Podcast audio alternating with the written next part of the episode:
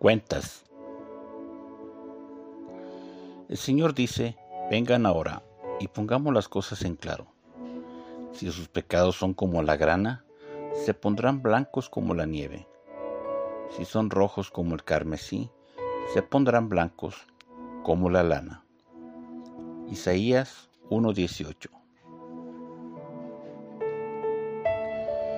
Es Dios llamando a Judá, la nación que encontró un caminito llamado religión, donde hacer ofrendas, holocaustos, sacrificios de animales, tal y como lo marcaba la ley, pero sin arrepentimiento. Hacían dichos sacrificios, que incluso Dios mismo se queja de estar hastiado de tanta vida religiosa, de acciones sin compromiso. En la lectura de hoy, la invitación es para todos. Es para quienes verdaderamente desean caminar en los propósitos de Dios. A quienes anhelan escuchar su voz.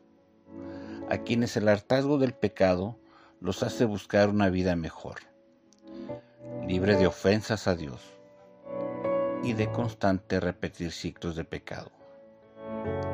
Es un llamado de Dios a tiempo es la oportunidad de ver un mejor mañana, de tener en medio de ti al Creador del cielo y de la tierra.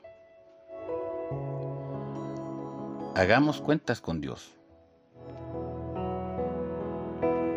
Devocional del Pastor.